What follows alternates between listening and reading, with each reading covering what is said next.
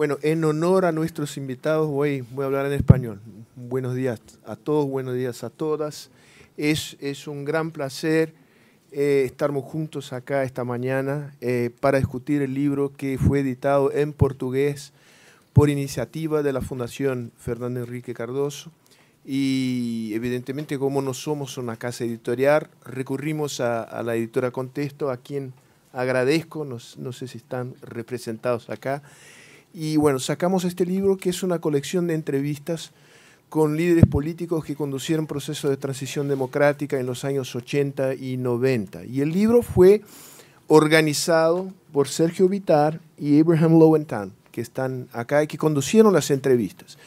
Y, y nos, nos, pareció que es un material sumamente interesante, no, no, no simplemente porque rescata un, un periodo crítico de la historia de la historia de varios países, pero sobre todo la historia de América Latina, pero también porque nos ayuda a... podemos sacar lecciones que pueden nos ayudar a enfrentar los, los desafíos del momento presente, donde, para decirlo de manera simplona, la, la, democracia está amenazada en varios lados del mundo y está amenazada también eh, en Brasil. No es una amenaza como fue en el pasado, es un tipo de amenaza más sutil, yo diría. Pero eh, creo que siguen siendo muy interesantes las lecciones que podemos sacar de estas entrevistas. Y para discutir el libro, pero sobre todo para discutir de qué manera las lecciones que se pueden sacar del libro nos ayudan a entender eh, los desafíos del presente, organizamos esta mesa. Entonces, quisiera pasar la palabra a Daniel Sobato, eh, eh, que representa IDEA International que es una organización dedicada al tema de democracia basada en, en Estocolmo y que también eh, eh, colaboró con la edición en portugués eh, del libro. Daniel, eh, para tus palabras de introducción y después eh, hablarán por la orden Sergio, Abe y el presidente Cardoso. Muchas gracias.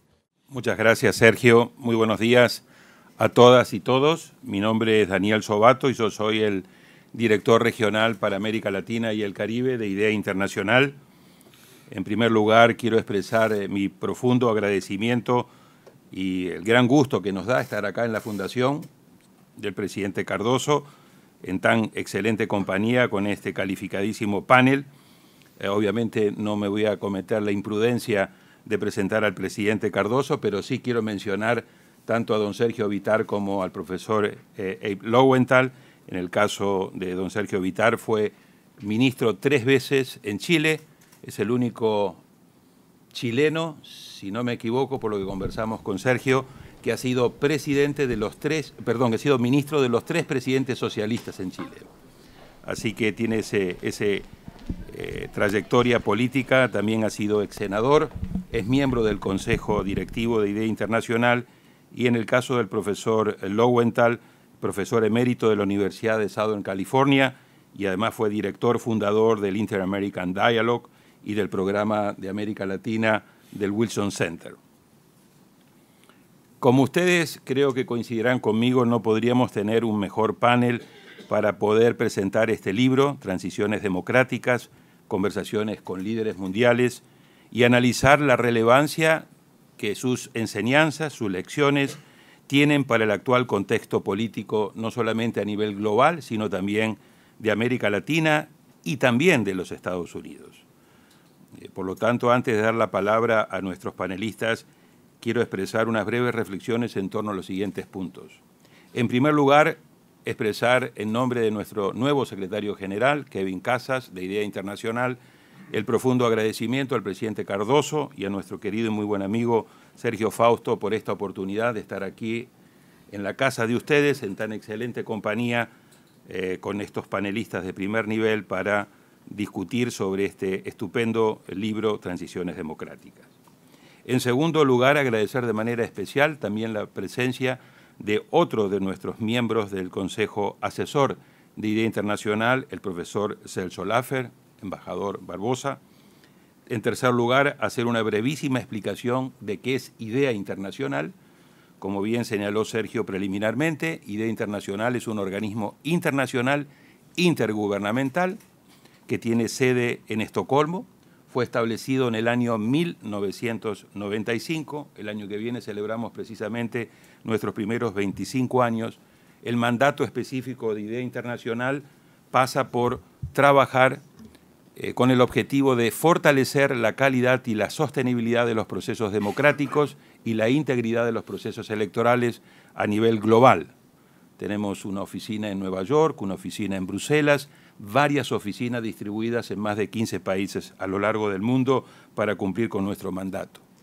Lo componen 32 países miembros, nueve de los cuales son de América Latina, incluido Brasil, que es país miembro de IDEA Internacional, y en el caso de Brasil, Idea Internacional, hemos venido manteniendo una estrecha colaboración con diversas instituciones, particularmente con el Tribunal Supremo Electoral y con el Congreso, trabajando en temas como el de la reforma política, el de la reforma electoral, el tema del voto electrónico, donde Brasil tiene un claro liderazgo en la materia, el tema urticante pero central para la calidad de la democracia, como es la relación entre el dinero y la política, y todo lo que tiene que ver con el financiamiento de campañas y partidos políticos y su interfase con corrupción, y el tema crecientemente importante del papel que las redes sociales vienen jugando en las elecciones, en la política y en la democracia, en el caso particular de Brasil, el uso que se le dio a WhatsApp en la última campaña electoral es hoy materia de reflexión internacional. También hemos venido manteniendo una serie de reuniones con eh, instituciones académicas como la Fundación Getulio Vargas y tenemos muchísimo interés de seguir explorando oportunidades para fortalecer la colaboración y la cooperación con la Fundación Cardoso. En cuanto al libro que hoy se presenta, creo que lo fundamental de lo que vamos a escuchar de los tres panelistas, pero me gustaría ponerlo en contexto. Este es un libro que fue publicado en el año 2015, cuando IDEA celebraba precisamente nuestros primeros 20 años de trabajo en materia de democracia. Y si para esa época las conclusiones que salían del libro eran importantes, cuatro años después, hoy en 2019, la relevancia del libro de idea internacional es aún mucho más importante.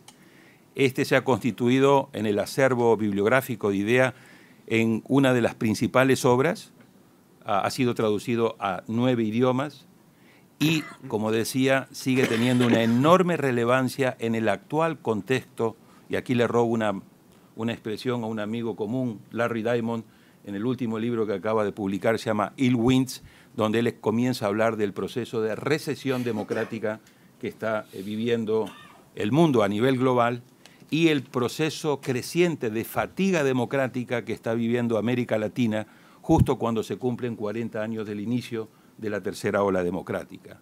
Y además cuando estamos cerrando el superciclo electoral en la región. En los últimos tres años 15 de los 18 países de América Latina han celebrado o van a celebrar sus elecciones presidenciales. Así que el momento para tomarle el pulso a la región, para evaluar el estado de la democracia, no podría ser más oportuno a la luz de este libro. E IDEA vamos a publicar en noviembre el nuevo informe sobre el estado de la democracia a nivel mundial, donde salen conclusiones muy preocupantes y que nos gustaría luego también a futuro poder tener la oportunidad de acompañarlos a ustedes y presentar sus conclusiones. En cuanto a la metodología del panel, ya fue adelantado por eh, Sergio eh, Fausto. En primer lugar va a tener el uso de la palabra don Sergio Vitar por espacio entre 15 y 20 minutos, seguido luego por el profesor eh, Lowenthal y en tercer lugar por el presidente Cardoso e inmediatamente después de las tres intervenciones daríamos apertura para que tengamos un rico y provechoso intercambio con la audiencia de manera tal de enriquecer el, diálogo. Así que, sin más, le pedimos a don Sergio que por favor eh, haga su primera intervención. Muchas gracias. Estoy honrado nuevamente de estar en esta casa con el presidente Cardoso. Y agradezco la presencia de todos ustedes, de mis colegas de, de IDEA, Sergio Fausto y la Fundación, mi colega Lowenthal. Y lo que, además de agradecerles eh, al editorial que publicó este texto, quiero hacer una presentación de las conclusiones que sacamos de nueve países. En el libro hay seis. No está Filipinas, no está Indonesia, no está Ghana. porque inicialmente nos habían dicho dos de África, dos de Asia, dos de Europa, tres de América Latina. Están los dos europeos, están los tres latinoamericanos y hay un africano, Sudáfrica, en, en el texto. Y quiero también decirles que cuando hicimos esto, la pregunta fue, ¿hay rasgos comunes a todas las transiciones o son distintas? Y esta pregunta ha tomado mucho cuerpo en el tema de Venezuela. ¿Sirve? Abe Lowenthal se referirá más a, a eso. Y luego la otra pregunta es, ¿se terminó el ciclo de las transiciones y ha empezado un ciclo de las regresiones. ¿Sirve esto para analizar las regresiones? Dicho eso, de la lectura total, nosotros sacamos 10 conclusiones. Entrevistamos a 13 presidentes. Luego hay tres grandes instituciones que normalmente indican que hay mucho espacio de expansión democrática aún. Freedom House es una. The Economist es otra. Y IDEA está sacando una tercera análisis con datos muy precisos de más de 150 países y va a publicar en noviembre de este año un libro que se llama el estado de la democracia en el mundo, en que se clasifican los países. Pero, ¿cuáles son esas 10 lecciones? Pensamos mucho y en uno de los capítulos concluimos. La primera, que en todas las transiciones que vimos se dan al mismo tiempo dos características. Lucha contra la dictadura o contra el gobierno autoritario defensa de los derechos humanos, contra la tortura, el encarcelamiento, y al mismo tiempo no esperar lo peor, sino aprovechar cada oportunidad para dar un avance y correr al cerco de lo posible. Una segunda gran conclusión que sacamos es que el sufrimiento de los pueblos en dictadura es muy grande y la reacción inicial en la lucha es marcar lo negativo, lo oscuro, lo difícil. Pero es indispensable en todos los casos mostrar un futuro mejor. Entonces, todas las transiciones tienen este rasgo de lucha contra la dictadura y condenarla, pero al mismo tiempo decirle a los electores que votan por el futuro, no por el pasado, cuáles son las formas de derrotar el miedo, y cómo pueden vivir mejor. En todos los casos, una tercera gran conclusión es la búsqueda de la convergencia en la oposición. En la oposición. Y esto se da de distintas maneras, cuando hay partidos o cuando no hay partidos, cuando hay organizaciones sociales con los partidos, pero lo fundamental es vincular partidos y organizaciones sociales, se da casi en todos los casos igual, y ser incluyente,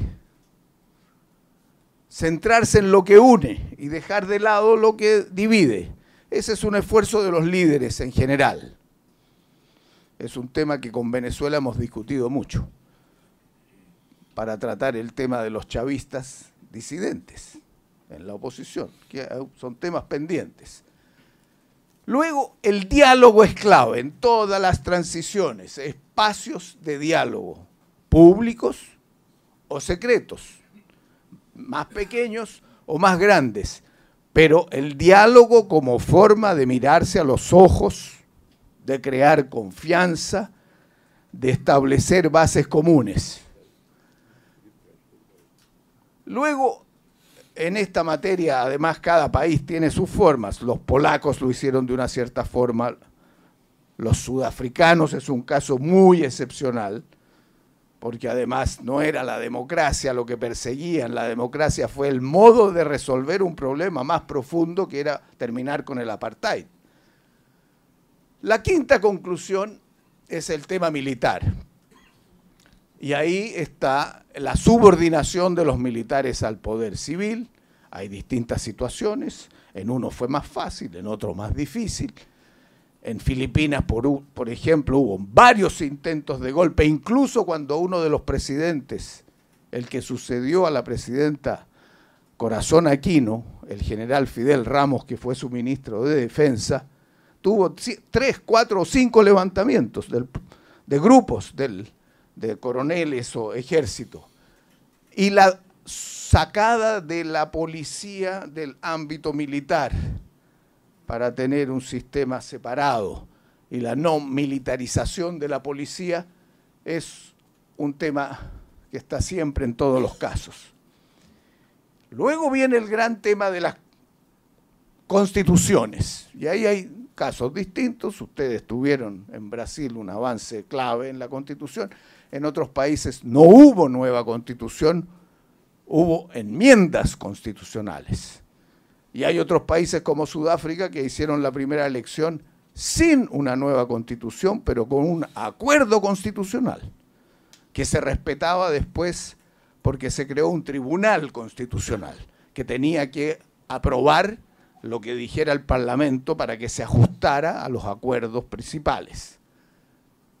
Y ahí lo que se demuestra siempre que hay que incluir a todos y que lo importante no es tanto los contenidos, sino también que hayan participado todos en ese, en ese ejercicio y que haya un mecanismo flexible, capaz de enfrentar la incertidumbre, y eso tiene que estar incluido en la elaboración. El tema de la justicia transicional es un tema crucial, se da de las maneras más diversas, porque en el fondo es cómo se equilibra el hacer justicia en las violaciones de los derechos humanos con la posibilidad de aunar las capacidades políticas para salir de la dictadura. Ese debate es muy complejo, en algunos países se ha ido más lejos, se ha ido mucho más justicia, en otros menos. En otros se ha intentado terminar con las leyes de amnistía, en otros no se ha podido. Y muchas veces las leyes de amnistía, miradas después, se ven de una manera distinta que cuando se aplicaron en su momento, que también favorecían, tomemos el caso de España, a mucha gente que había luchado contra la dictadura. De manera que este es un tema muy fundamental, cómo seguir los procesos legales. Y también vimos una diferencia entre la justicia por violación de derechos humanos a la justicia por corrupción, que son dos fenómenos distintos.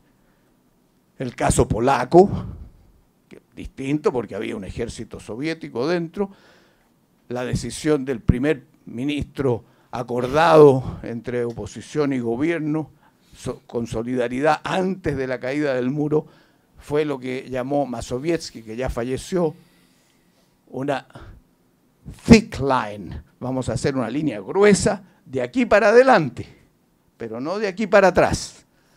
Varía. El caso chileno ha sido distinto y incluso hoy hay juicios y hoy están poniendo presos a, a personas después de 30 años. Luego, el tema de los partidos políticos. En general, las dictaduras destruyen los partidos políticos. O los prohíben o los inventan. Y entonces, casi todas las transiciones, todas las transiciones necesitan partidos políticos y necesitan, por último, crear partidos políticos. Eso es un rasgo muy importante que es hoy día un problema muy importante por el debilitamiento de los partidos políticos en todo el mundo y la discusión por qué se debilitan y cómo se hay que fortalecerlos porque no hay otra forma de poder gobernar en una democracia. Las últimas dos son toda la discusión de las políticas económicas, cómo se generan condiciones básicas de acuerdo que se pueda sostener la democracia porque una democracia que entra a operar en una crisis gigantesca Venezuela de nuevo, el tipo de lucha para salir de la dictadura es una, pero para gobernar después que se gana una elección es otra. Y se necesita de un tremendo acuerdo para poder salir adelante. Y en el tema de los apoyos externos también, todo esto fue eh, muy clave, porque la mayoría de los casos, el presidente Cardoso, por ejemplo, en eso marcó en, el libro, hay, muchos puntos muy importantes que él hizo del caso brasilero, pero y que hemos reiterado de nuevo en el caso de lo que vemos hoy, que si no hay una oposición fuerte adentro que marque la estrategia, el apoyo internacional no sirve, tiene que ser en función de una estrategia interna. No puede venir una invasión de Trump para resolver un problema democrático eh, de, de ese tipo. Hay un capítulo de mujeres en transiciones, que es muy importante, de cómo aprovechar el momento en que se produce para que las mujeres tengan una capacidad de organización dentro de los partidos y movimientos femeninos que puedan funcionar y no haya un comportamiento distinto entre las mujeres que están en los partidos y las mujeres que están en los movimientos sociales, que a veces son posiciones distintas. Cuando hay pocas mujeres en los partidos, no tienen fuerza para cambiar la forma de hacer política. Y por lo tanto el apoyo con los movimientos sociales de mujeres es fundamental. De manera que estos son los puntos que yo quería mencionar, estas materias las va a tratar Abe, los atributos de los líderes, y esto quería mostrárselos al final. Esto se va a publicar en meses más. Aquí hay una cuantificación hecha por idea de cinco grandes indicadores de democratización y cada uno de los cinco tiene como diez indicadores cuantitativos y es bien interesante el cuadro, solo un país está sobre los estándares en todos, que es Uruguay. Dos países están con, cuatro de los cinco estándares encima, que son Chile y Costa Rica. Luego hay países que tienen dos de los cinco en esta clasificación, como Argentina y Brasil, en fin, hay todo un, cuadro y al final se termina con los híbridos, Nicaragua, y con los autoritarios que no cumplen ningún requisito, Cuba y Venezuela. Yo quería solamente, después de estas palabras, decir que el capítulo de Brasil es muy importante. Y en ese sentido, de los rasgos, creo que es uno de los mejores, de los rasgos eh, que destacan, es eh, algo que el presidente Cardoso destaca varias partes. Dice, acá, cómo se tiene visión estratégica y capacidad de acción concreta, inmediata. Uno no puede resolver lo segundo sin lo primero.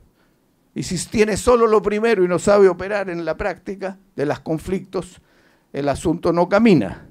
También creo que es muy importante la referencia que se hace en muchos países a existencia de centros de pensamiento democrático, que muchas veces desaparecen. Pero el haber pensado antes, el haber creado institutos antes y juntado gente antes, ayuda. Esto no se puede hacer sin ideas, e ideas profundas. Y por lo tanto ese es un rasgo también que surge del análisis, también del análisis de Brasil. Y el otro tema muy, muy, muy brasilero es el manejo de la incertidumbre. O sea, hay pocas transiciones en que el primer presidente se muere antes de ejercer, el segundo presidente es destituido por un impeachment. Y entonces, y, además con una hiperinflación que hay que aplicar el plan real. Entonces las condiciones económicas previas son, son muy complejas. Y para hoy, uno se pregunta, ¿cómo esto aplicamos a los casos de regresión? Todavía hay avances importantes de transiciones, África. Pero hay muchas regresiones. ¿Cómo se detecta una regresión a tiempo para poder operar? ¿En qué áreas? ¿Cómo se genera más resiliencia democrática más estructuras democráticas sólidas, cómo se fortalece la sociedad civil y los partidos, cómo se fortalece la institucionalidad. Y claro, hoy día vivimos un cuadro que no había en ese tiempo, de aceleración tecnológica espectacular, con una transformación de las comunicaciones políticas y sociales que hace muy difícil gobernar. Y el nacionalismo que tiende a quitar espacio a la democracia, en un mundo en que la gobernabilidad global está también debilitada. Caso de Estados Unidos, China, con nosotros los latinoamericanos es muy complejo, si no lo sabemos manejar todos unidos. Entonces, estas son algunas materias que yo quería resaltar para la discusión que va después. Pero yo creo que esto sigue vigente y que pensar estas soluciones ayudan al futuro y ayudan a, a enfrentar las regresiones. Muchas gracias.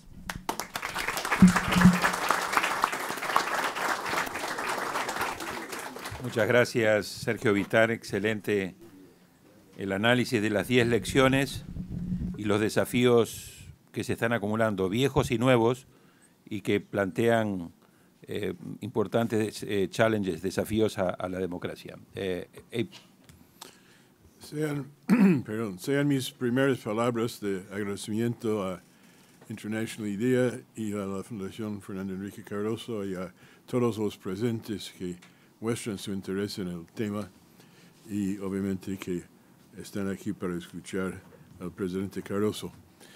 Eh, voy a limitarme a estos agradecimientos y no decir muchas más cosas de introducción que se me ocurre son pertinentes. Por ejemplo, mi, el hecho de que estar en la mesa con Fernando Enrique Cardoso y Sergio Vitar es el dream team de, de mi vida, porque estos son las dos personas que combinan las calidades que yo quisiera aprender cómo hacerme un pequeño eh, seguidor de, estos eh, afanes para pensar y actuar eh, al mismo tiempo. Pero no tengo tanto tiempo, entonces voy a, tratar, de proceder. Primero, enfatizar, después de la muy buena introducción de, Sergio, que el, asunto central de este proyecto ha sido contestar la pregunta, ¿qué hemos aprendido en... Okay. ¿Qué hemos aprendido en términos prácticos uh, que, que pueda ayudar a la acción a través de conceptos y entender la historia? ¿Qué hemos aprendido sobre cómo se puede construir y sostener eh, gobernanza democrática en condiciones donde no existe.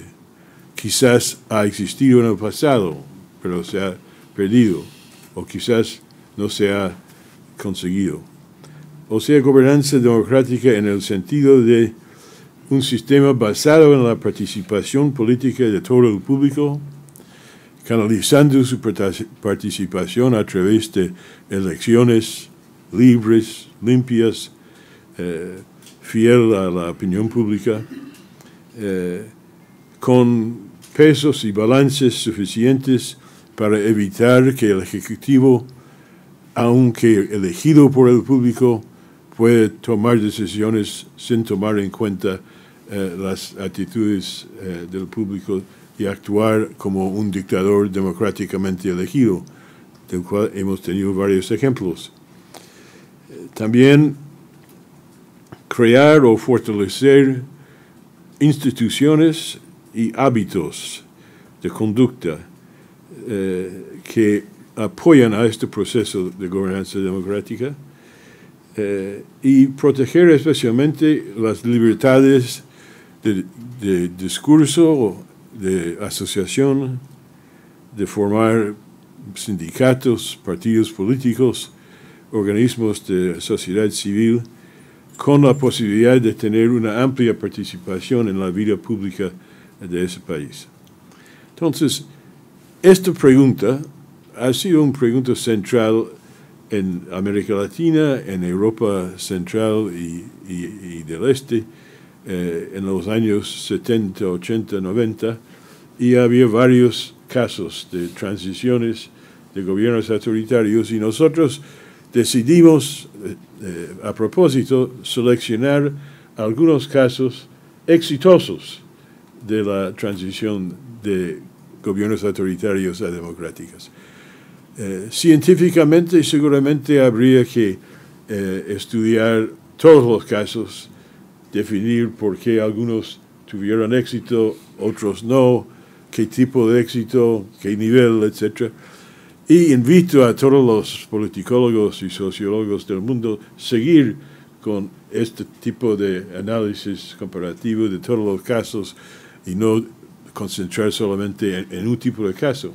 Pero lo hicimos a propósito porque pensábamos que realmente es urgente en el mundo actual no solamente hacer teoría sobre cómo se, se puede, eh, sino aprender lecciones prácticas de la experiencia de gente que realmente han hecho estas cosas. Entonces, eh, mi defensa del proyecto en los círculos académicos es, mire, yo sé que esta no es la ciencia política hecho al, con, con el, eh, los, las modas eh, del American Political Science Review y con muchos datos cuantitativos, etcétera, etcétera. Pero si yo leo o ustedes leen todos los trabajos, libros, artículos, etcétera, basados en, en estos teorías, perdón, uno no, no, no aprende casi nada sobre, sobre cómo hacer. Entonces, ¿por qué no invertir un poco de energía en estudiar cómo se hace? Después, otros pueden tomar de esto alguna materia más para teoría. Entonces, esto es nuestra actitud y trabajar con un gran líder político como Sergio Vital facilitó seguir este, este, este forma. Entonces, eh, Sergio ha hecho un sumario de, un libro de 400 páginas más o menos, eh, en que entramos en detalle en nueve, eh, en nueve casos específicos. No voy a repetir lo que, dije, lo que dije y tampoco creo que voy a tratar de agregar algunas de las varias cosas que no pude mencionar en 15 minutos porque no es suficiente para 400 páginas. Sino voy a, simplemente decir que el libro tal como lo concebimos e, era sacar lecciones de, aprendizaje, de sacar aprendizajes de casos ya hechos, casos exitosos de transición duradera. Eh, hay dos cosas que son interesantes de conversar ahora, creo. Uno es eh, eh, se puede aplicar esta experiencia y estas lecciones que, tratamos de compartir sobre cómo hacer transiciones desde gobiernos autoritarios a democráticos, se puede aplicar en el mundo actual porque hay casos de gobiernos autoritarios. Hay en todo el mundo, como dijo él, en África, en, en, eh, en Asia y en América Latina, y eh, eh, voy a volver a esto, hay también surgiendo en Europa. Eh, y en América Latina tenemos varios casos.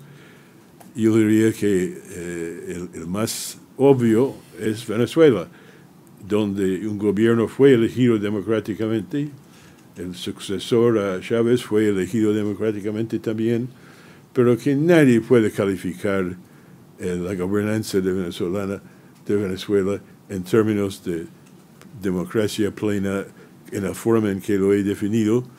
Y hay mucha ansiedad de, tratar de buscar la manera de salir de esto y hasta ahora no funciona.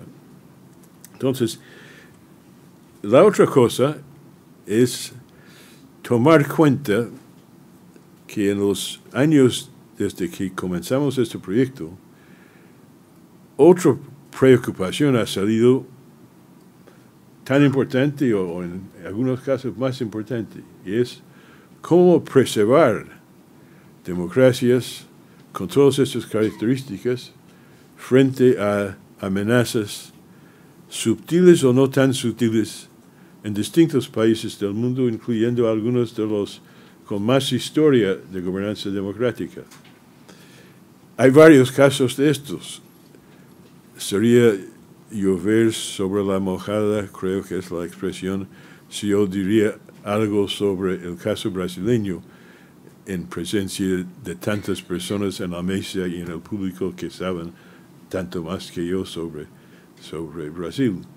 Pero sí eh, podría decir algo sobre Estados Unidos, que es un país que todos hemos considerado un país de gobernanza democrática, pero que en que hay amenazas reales de varios tipos que voy a mencionar rápidamente, eh, atacando las bases de la gobernanza democrática norteamericana. Entonces, ¿se puede aprender algo de, este tipo de, trabajo para este nuevo problema? Creo que sí y voy a tratar de lanzar una conversación eh, señalando algunos puntos. Primero, en cuanto a Venezuela, yo podría dictar una, conferencia, demasiado larga sobre esto, porque he estado trabajando en cooperación con un grupo en la Universidad Católica eh, eh, Andrés Bello en, Venezuela sobre este asunto. Eh, lo que me ha impresionado realmente es que yo diría o casi todos o quizás todas las lecciones más importantes que hemos señalado en el libro aplican tal cual a la situación en Venezuela. Eh, Sergio mencionó, por ejemplo, que la importancia de que la oposición democrática al gobierno autoritario concentra en unificarse, en sublimar las diferencias ambiciones personales y discrepancias eh, eh, políticos y ideológicos para concentrar en el problema más importante y no tratar de resolver todos los problemas del mundo ahora, sino mantener la concentración, el foco sobre la gran diferencia entre ser gobernado como está gobernado ahora Venezuela y gobernarlo bajo un sistema democrático. Es tan fácil de entender este concepto, eh, es mucho más difícil ponerlo en práctica. Y en Venezuela no ha sido puesto en práctica. Ha habido divisiones en la oposición durante todo este proceso y están, eh, siguen, yo, yo digo, con más unidad por varias razones, pero todavía con eh, eh, tratando de resolver problemas que no se puede resolver antes de la etapa próxima del proceso. Eh, recuerdo que Ricardo Lagos nos contó en, en, nuestra entrevista que él había ido a España para conversar con Felipe González sobre la estrategia de la oposición para acabar con Pinochet y poniendo varias eh, ideas y que eh, Felipe González le contestó, mire Ricardo, con esas ideas y esta estrategia, garantizado ser profesor universitario por toda la vida. Eso no funciona así. Ustedes están en un well, pozo. Y mientras están en el pozo, no tienen posibilidad de cambiar el mundo. Hay que concentrar ahora en cómo sacar, salir del pozo. Y hay varias cosas que podemos conversar sobre cómo salir del pozo. Y eso es, tú debes estar hablando conmigo esta pregunta porque es pregunta, pregunta fundamental. Entonces, esto se ve en, Venezuela en, relación a la unidad de la oposición. También aprendimos en nuestros casos, y Sergio mencionó brevemente, que líderes políticos de distintos antecedentes políticos, de distintas eh, eh, actitudes y formaciones profesionales, pero todos coincidieron en estos casos en entender que para llegar al, objetivo tenían que poner al lado los que con mucha impaciencia querían lograr todos los objetivos de una vez y concentrar en hacer los pasos posibles, aún concediendo eh, eh, cosas específicas al gobierno autoritario para tener más libertad de acción y más posibilidad de ganar fuerza. Elecciones eh, directas en, en, Brasil fue un, un, ejemplo de esta, de esta tensión. Y como aprendimos en el caso eh, brasileño, eh, había mucho entusiasmo para directas ya, pero eh, hubiera sido mucho más difícil salir de la dictadura insistiendo en esto.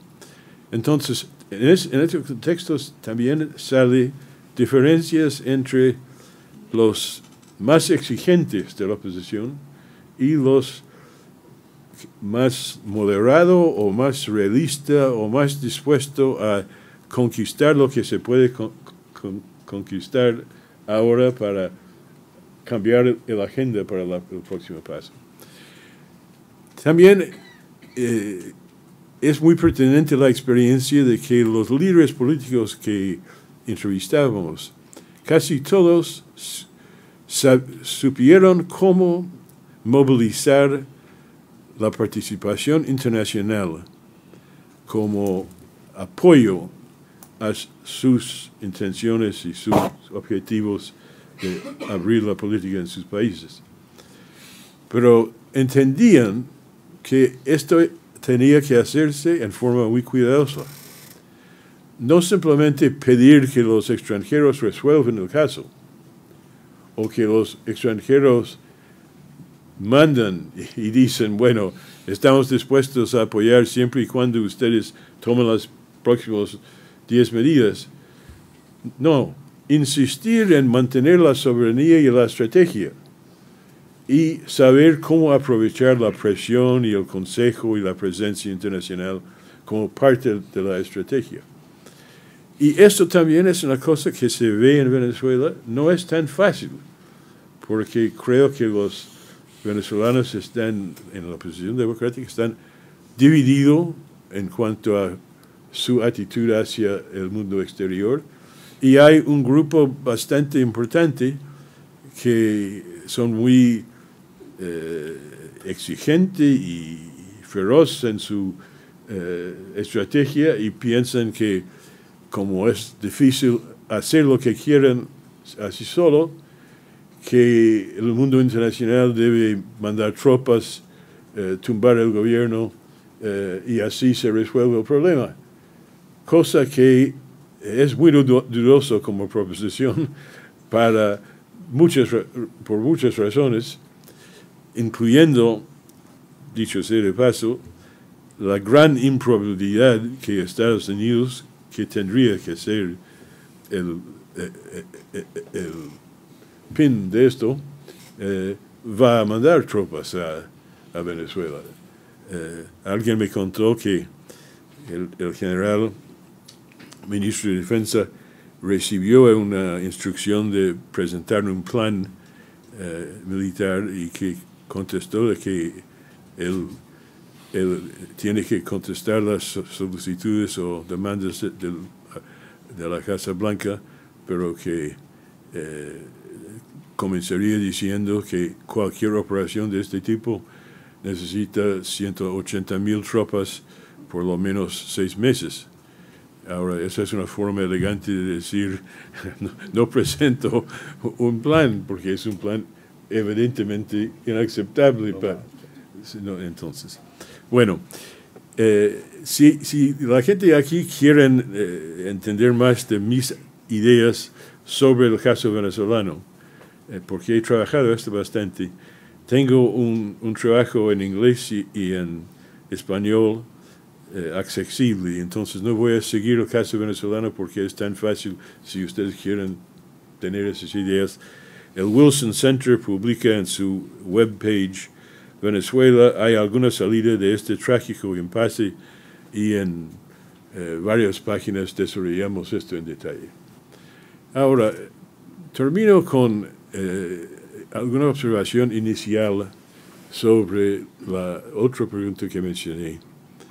Eh, hay algo que podemos aprender sobre cómo proteger las instituciones democráticas frente a amenazas de populismos de, diferentes tipos, de destrucción de instituciones o directa o indirecta, de cambios en cultura y en prácticas que debilitan las normas, las normas fundamentales que son la base, el apoyo de las instituciones que son tan importantes. Las instituciones muy importantes, pero las instituciones solas, sin las normas, eh, son mucho más débiles. Entonces, como vemos en distintos países, voy a concentrarme en mi país, eh, muchos indicios de que las instituciones políticas norteamericanas no están funcionando bien. No es causado por Donald Trump este fenómeno. Todo lo contrario, Donald Trump es producto de esta falla institucional. Eh, es por debilidades del sistema político norteamericano de los últimos 25 30 años que abrió el espacio para un político con sus características. No es que, no está contribuyendo, sí, está contribuyendo a, acelerar este proceso y hay que buscar otra alternativa.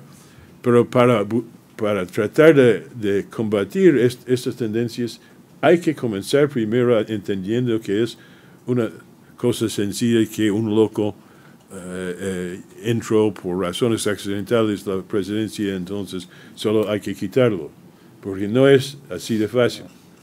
Entonces, eh, me doy cuenta, como cualquier ciudadano norteamericano consciente, estamos pensando en estos problemas. Hay mucho más concern, preocupación sobre nuestras instituciones políticas en, toda mi vida. Eh, no sé si durante la Gran Depression de los años 30 había más, pero en toda mi vida eh, tomamos como un dado que tenemos un, un buen y fuerte sistema político. Tenemos problemas sociales, tenemos racismo, eh, tenemos eh, maldistribución, eh, etcétera, pero el sistema político debe tener la capacidad de buscar soluciones para resolver o, o mejorar estos problemas. Pero lo que ha pasado en los últimos 30 años es que el sistema político y las instituciones, Congreso, presidente, Cortes, no han logrado eh, políticas adecuadas para estos problemas, entonces los problemas acumulan y eh, la confianza y en, en el público que el sistema político va a proveer respuestas a los problemas ha caído enormemente. Y hay cifras horrorosas realmente en, en relación a, a, esto. Eh, no sé hasta cuánto se da cuenta en, en Brasil de, de este cambio en Estados Unidos, pero yo, llevaba conmigo eh, algún dato que, hay un dato que en que el público a través de, eh, encuestas contesta si aprueban cómo el Congreso funciona. Menos del 20% de la población eh, aprueba cómo funciona el Congreso. Más del 90% de los ciudadanos norteamericanos dicen en encuestas que el país va en el sentido contrario, o sea, en the wrong direction. eh, la fracción de la población de, los Estados Unidos que crea que el gobierno hará, eh, buscaría, buscará la respuesta adecuada la mayor parte del tiempo, no todo el tiempo, la mayor parte del tiempo, fue 76% en, en 1964, fue 13% en 2016 y creo que es menos de ahora. Y hay todos los indicios de, eh, de un decaimiento, una decadencia, un, un revés de las instituciones políticas. Entonces, estoy comenzando a trabajar en este tema, no tengo respuestas, más, más bien preguntas, pero a mí me parece que algunas de las características de los procesos de transición y las cualidades de los líderes políticos con que hicimos entrevistas, el presidente Cardoso, el presidente Cedillo, eh, Elwin y Lagos, de Klerk, eh, Maciejewski, Kwasniewski en Polonia, eh, eh, y, Habibi en Indonesia, eh, mostraron capacidades y formas de pensar y actuar que necesitamos ahora. Y en mi país y en mi partido, todos estamos en el proceso de la selección del candidato para el, Partido Demócrata, que es la única forma realista para sacarnos de este presidente. Eh, entonces, eh, uno puede ver estos 20 precandidatos tratando de tener el derecho de ser el candidato y, y preguntar uno por uno sobre cualidades. Por ejemplo, esta de visión que habló eh, Sergio, presentan una visión atractiva que no es simplemente promesas irrealistas, no real, sino proyección de una visión con estrategia y pasos prácticos para llegarlo. ¿Tienen esta capacidad? La mayor parte de los 20 que aparecen ahora por televisión han mostrado ya que no tienen esa capacidad. Deben ser descalificados por eso, no porque no son, eh, no han tomado una posición X sobre eh, un problema específico, sino que no tienen una de las cualidades más importantes para poder cumplir su función. Entonces hay varios otros, quizás voy a escribir algo sobre esto en las próximas semanas y si me permiten, quisiera enviar esto a, la Fundación para que divulguen eh, a, quienes quieran eh, eh, ver estas ideas desarrolladas.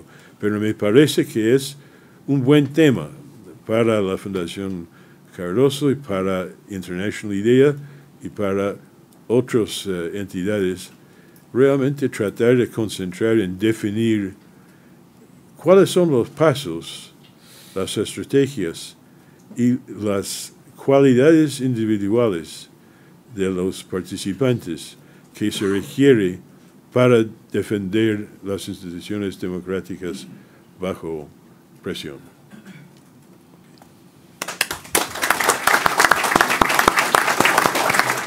Muchas gracias, profesor Lowenthal, eh, por ilustrarnos sobre posibles medidas que podrían ayudar a buscar una salida pacífica y constitucional en la grave crisis venezolana y además por ilustrarnos también el proceso de crisis de confianza que está afectando al sistema político de Estados Unidos. Presidente Cardoso, por favor. Bueno, muchísimas gracias. Yo voy a empezar por pedir excusas, pero yo voy a hablar en portugués, por una razón sencilla. A lo mejor los que aquí están saben castellano, entienden castellano ustedes tienen que entender algo de portugués. y además nosotros hablamos para miles de personas por internet, que no son obligadas a saber español. Entonces yo, voy a hablar en portugués. Bom, primeiro agradecer, obviamente, a presença dos que aqui estiveram e o que foi dito a respeito dessas transições democráticas. Saudar o livro que eu tive a ocasião de participar sendo entrevistado e, falar um, um, um pouco sobre o que não está no livro. Nesses momentos de transição, eu acho que é preciso conciliar duas qualidades difíceis. É preciso ter coragem e é preciso ser capaz de conciliar. Não é fácil, porque as pessoas corajosas, em geral, são rupturistas. E os conciliadores, em geral, não têm tanta coragem. Mas é fundamental que isso ocorra.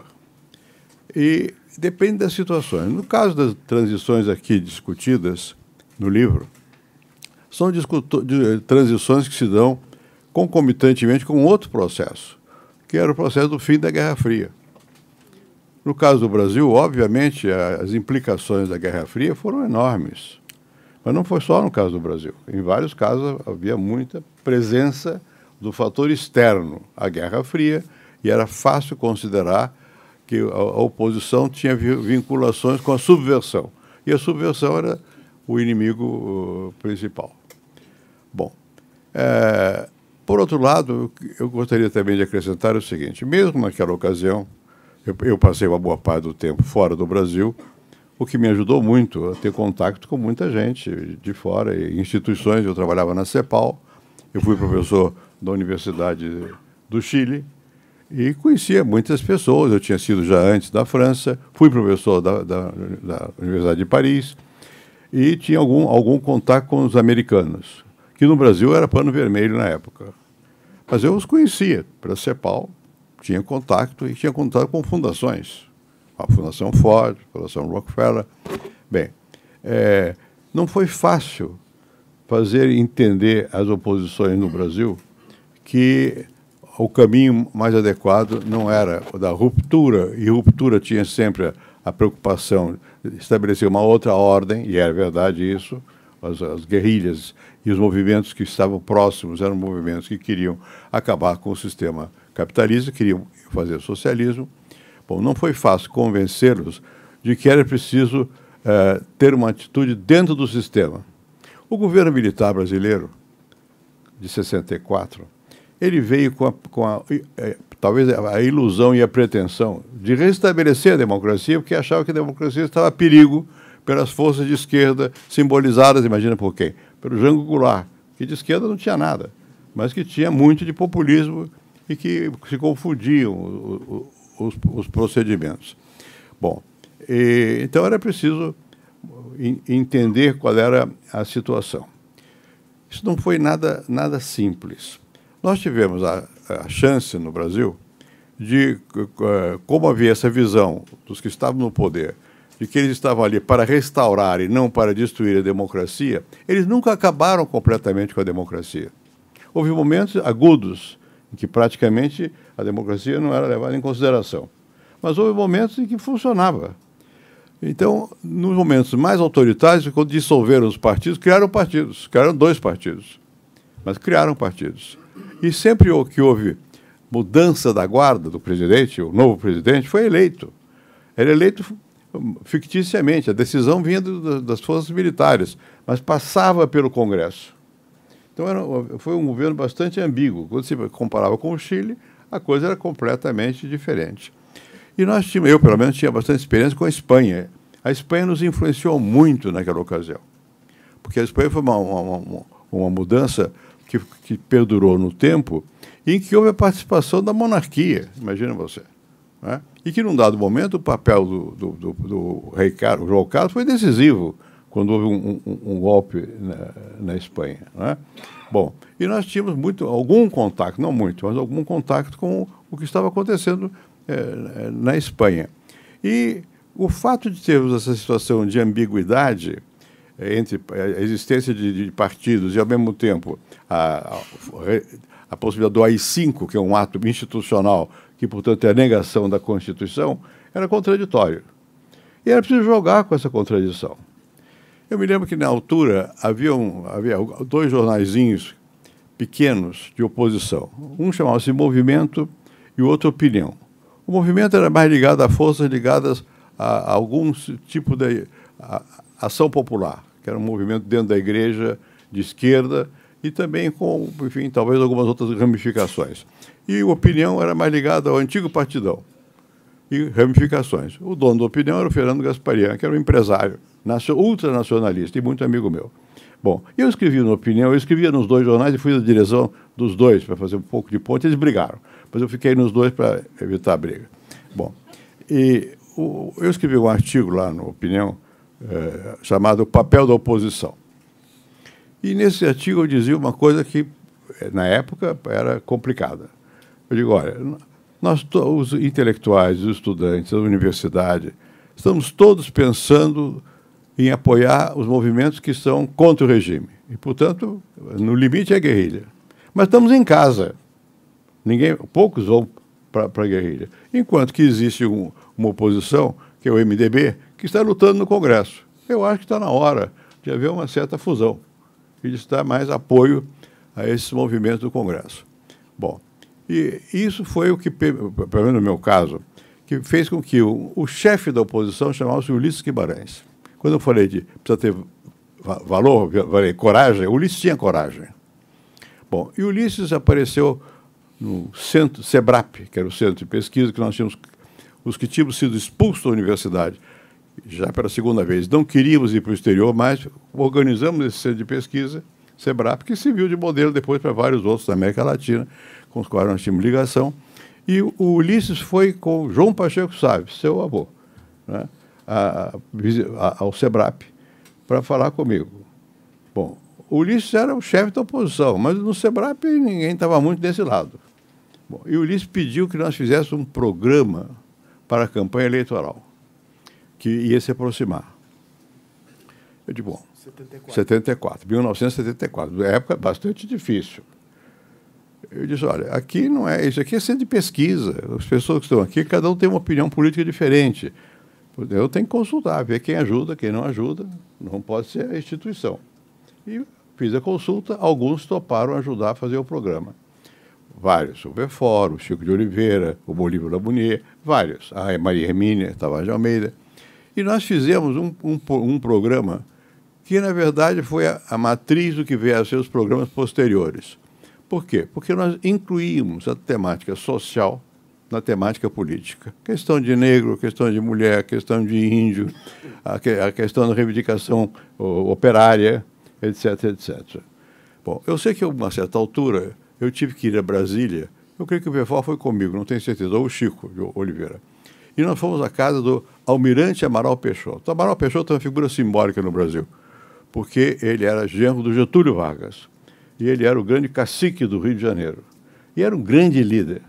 Alzirão. Alzirão chamava-se. Eu, ele, foi, ele era senador, eu fui senador, depois fui colega dele lá. Bom, mas antes não era. E o, o Amarão estava lá presente, era símbolo. Bom, nós olhávamos ali, era tudo que a gente tinha mais de confiança, né? a política arcaica. Apoiaram o programa na hora. Eles queriam um caminho. Né? Nós voltamos perplexos.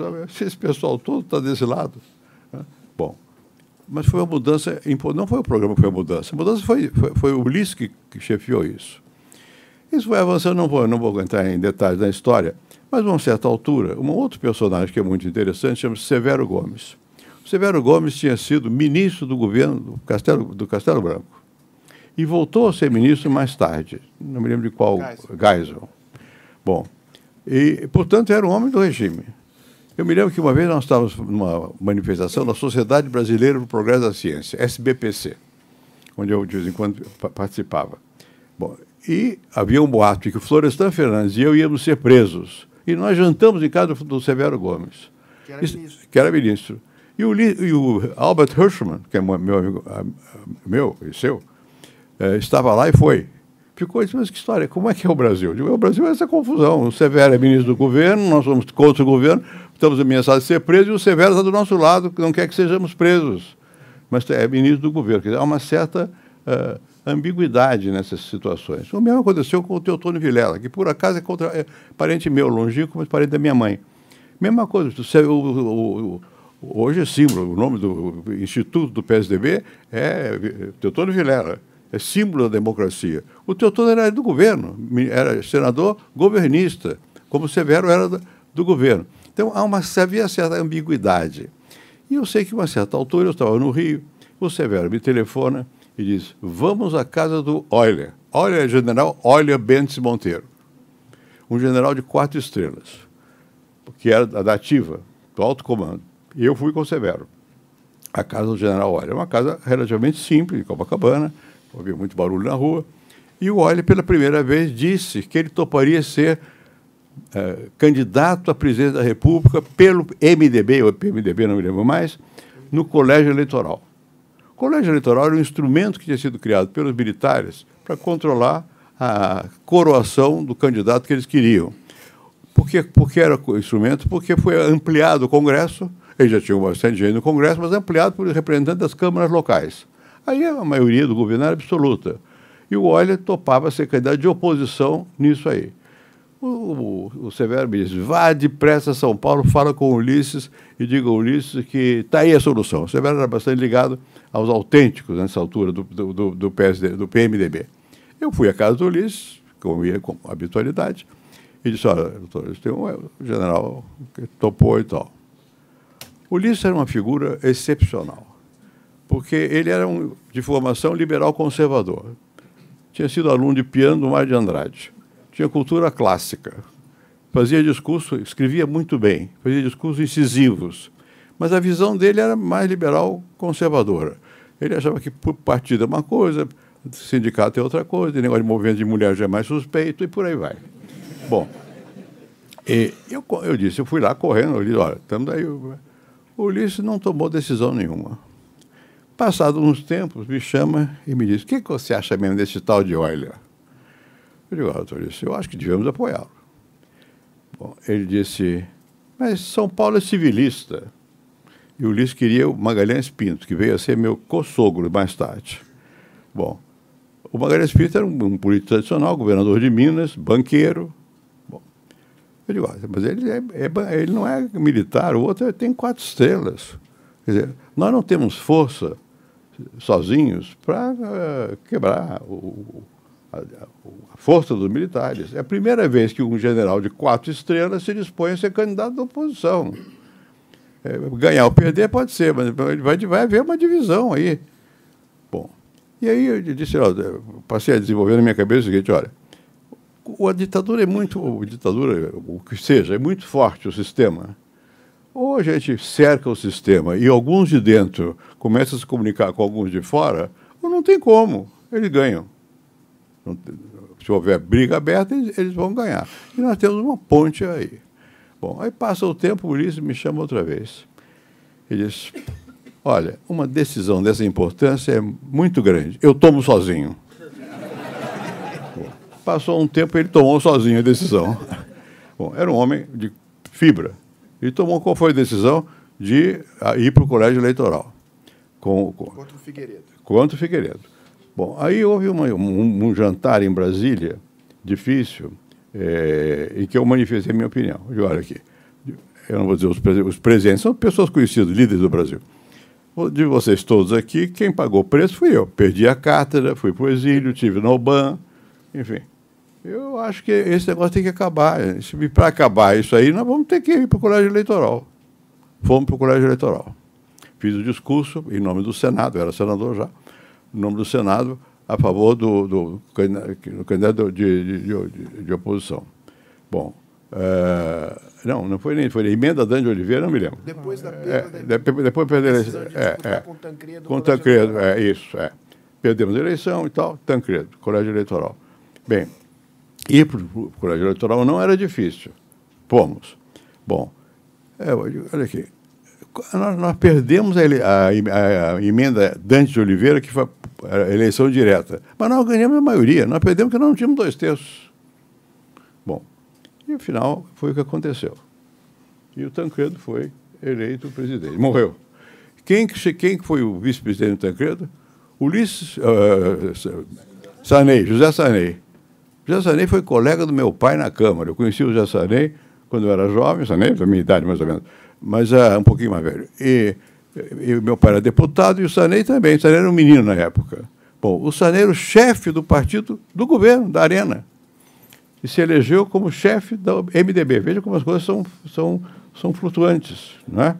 Bom, quando veio a notícia de que o candidato que o PFL topava para fazer aliança conosco, para nós podermos ganhar, era o Sarney, foi uma reação forte no, PMDB. Porque ele era o chefe do outro lado.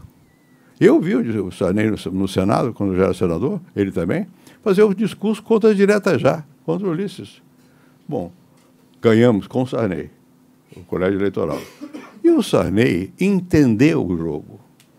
Foi um, uma pessoa que ajudou muito na abertura democrática. A primeira vez que eu vi é, líderes de esquerda entrar no Parador Alvorada para tomar café da manhã com o presidente da República foi com o Sarney. João Amazonas. João Amazonas. Foi João Amazonas, que era o líder do PC do B, meu Deus. Bom. É, é, então, isso hoje é fácil. Hoje não, hoje é dificílimo.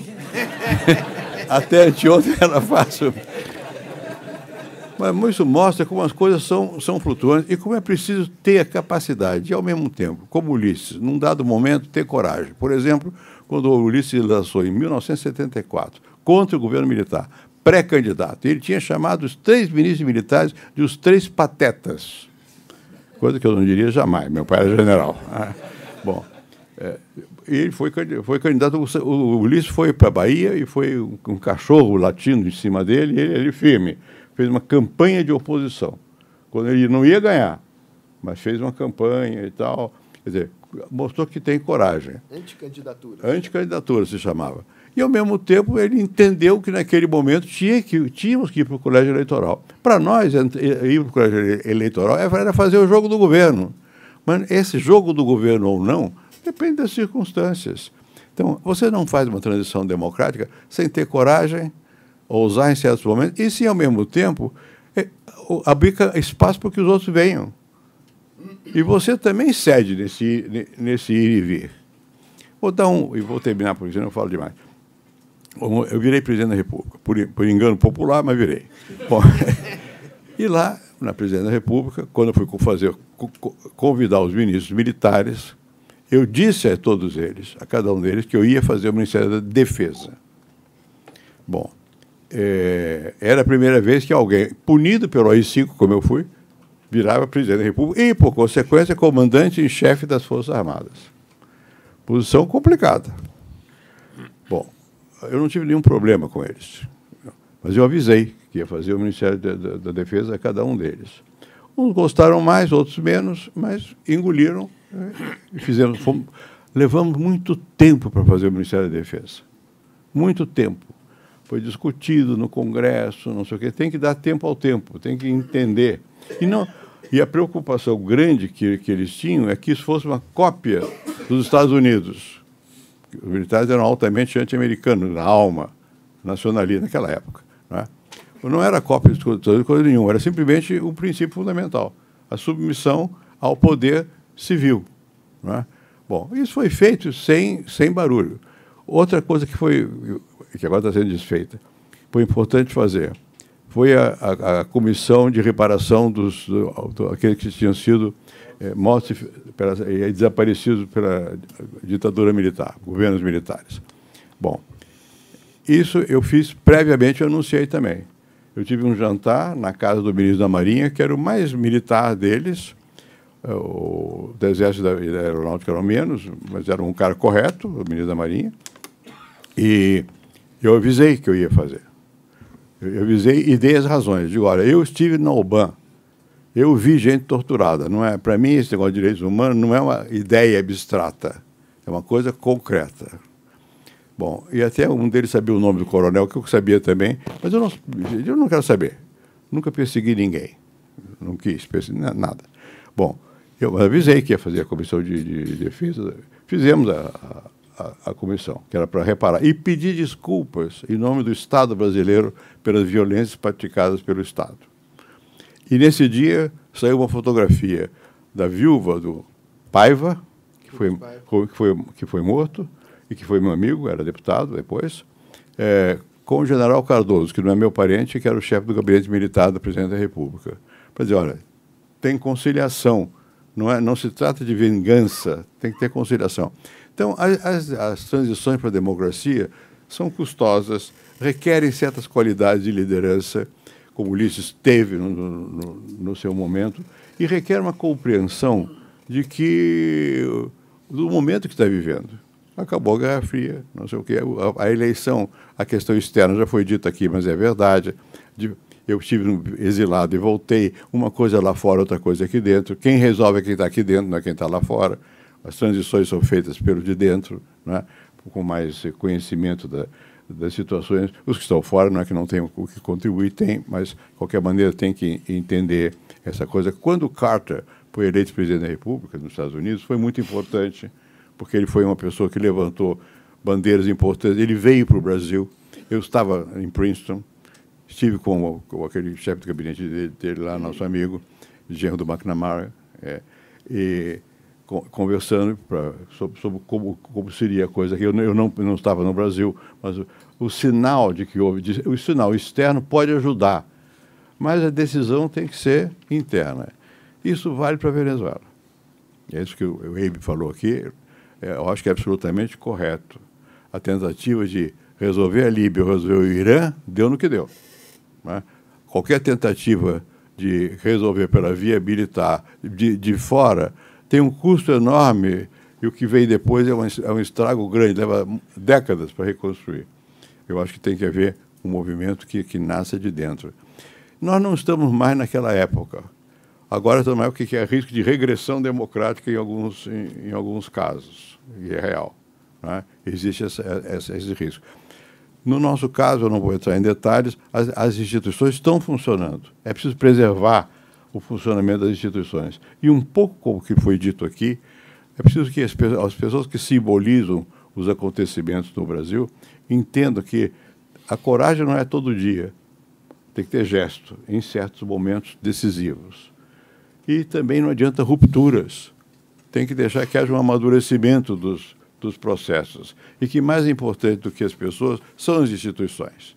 É preciso garantir que, que não sei se se garante, fazer tudo para que as instituições funcionem. A democracia, finaliza numa banalidade, é o governo das leis, não é o governo dos homens. Isso nós temos que ver que, que temos que fazer com que a, a lei prevaleça em, em, qualquer circunstância. E isso vale para cá como vale para lá, vale para os dois lados. Passou pelo, pelo, pelo crivo da lei, só pode ser desfeito pela lei, ou pelo Congresso, que é quem tem força de lei. Não adianta fazer espernear contra se nós estivermos num jogo democrático como nós, nós estamos. Essa, essa regressão na qual nós estamos assistindo vai ter suas consequências, é preciso lutar contra ela, mas é preciso ter algo do que se teve na, na luta pela redemocratização no momento em que nós tínhamos realmente ditaduras mais, mais abertas e em que havia Guerra Fria. Hoje não há Guerra Fria, mas a tensão entre a Rússia, entre a China e os Estados Unidos tem consequências. Ontem já tiveram, hoje vai ter de novo. Todo dia tem consequências, né? E essas são econômicas, mas tem reflexo político também. E essas atitudes de eh, antidemocráticas, no fundo, de personalismo, etc., têm que ser coibidas, mas têm que ser coibidas pela sociedade. Precisamos criar condições para que a própria sociedade mantenha as instituições abertas. É, é isso que eu queria transmitir. Muito obrigado. Muchas gracias, presidente. De todas sus muy valiosas reflexiones, me quedo con esta de cómo balancear coraje con capacidad de conciliar y cuándo utilizar una u otra, que creo que es quizás uno de los desafíos más importantes. Le voy a pedir a dueño de casa, don Sergio Fausto, que nos ayude ahora en la parte de moderación. Gracias. Bem, é, mano dura. Isso, com, com, com mais coragem do que conciliação. É. Vamos fazer como de hábito, a gente recolhe três perguntas, eu peço que as pessoas realmente façam perguntas sucintas para haver tempo de respostas. É, começo pelo embaixador Rubens Barbosa. Rubens, espera o microfone, por favor. Ah, bem direto. Nós estamos vivendo aqui na América Latina o problema da Venezuela e que se espera que faça uma transição democrática. Quais ensinamentos dos líderes políticos que foram retratados no livro podem se aplicar no caso da Venezuela? Muito bem.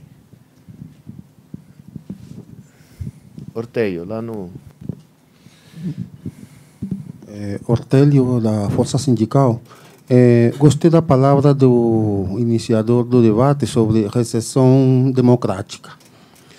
O Brasil se enquadra nesse momento nesse nesse enquadramento. Estamos numa recessão democrática no Brasil porque a situação todo dia é bastante intimidadora. E eh, com relação a, a questão aí internacional, o, a, você vai deteriorar a situação democrática no Brasil com a agressão permanente do presidente contra outros presidentes de outros países, como é o caso da Argentina atualmente, ou um chama outro de bandido, outro chama outro de racista. Essa relação eh, afeta, até que ponto afeta a democracia brasileira e a própria economia do país? Bem, eu, eu voltaria mesmo, porque acho que já são. Eu volto para uma última rodada, mas eu acho que são, já, já tem, ah, digamos, muita substância aqui para ser discutida. Eu, eu volto à mesa. Ah, Sérgio, Abe, senhores, ¿quieren contestar a las.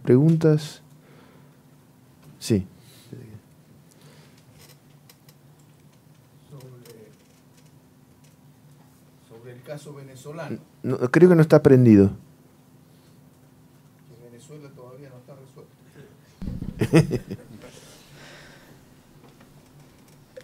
Yo viví exiliado en Venezuela durante la dictadura de Pinochet. Y tengo familia venezolana. Y sé cómo viven a diario. Y siempre he pensado que si un grupo de expertos mundiales, los mejores, hubieran pensado cómo destruir un país, nadie habría tenido tanto éxito como Maduro. Francamente, o sea, es una destrucción económica, humanitaria, de la economía agrícola, industrial, petrolera, toda la industria del acero, de la, en fin. Y la destrucción institucional, que fue progresiva. El peligro de las regresiones es que no se da cuenta uno, va pasando poco a poco. El golpe militar es brusco, la regresión es calmada. Y hay una elección, el año 2015, gana la oposición, arrasa la oposición, y entonces pensamos que ya eso se recuperaba. Elección parlamentaria. ¿no? la elección parlamentaria arrasó la oposición y después venía la elección presidencial y no hubo, se dividieron. Entonces, de las cosas que hemos conversado con ellos que ven ahora son, uno, el tema militar. No, se sabe de los militares. Hay hipótesis, corrupción, narcotráfico, división, intereses económicos, pero también hay otras teorías. Apego a la institucionalidad, no dar un golpe militar, defenderse de una posible intervención extranjera con las amenazas Trump-Bolton. El tema militar. Entonces ellos nos han preguntado en reuniones en Chile, y ahora voy mañana a Bogotá, que van a estar la oposición venezolana en, en Colombia para conversar, quieren preguntarnos algo. Pero el tema militar es uno.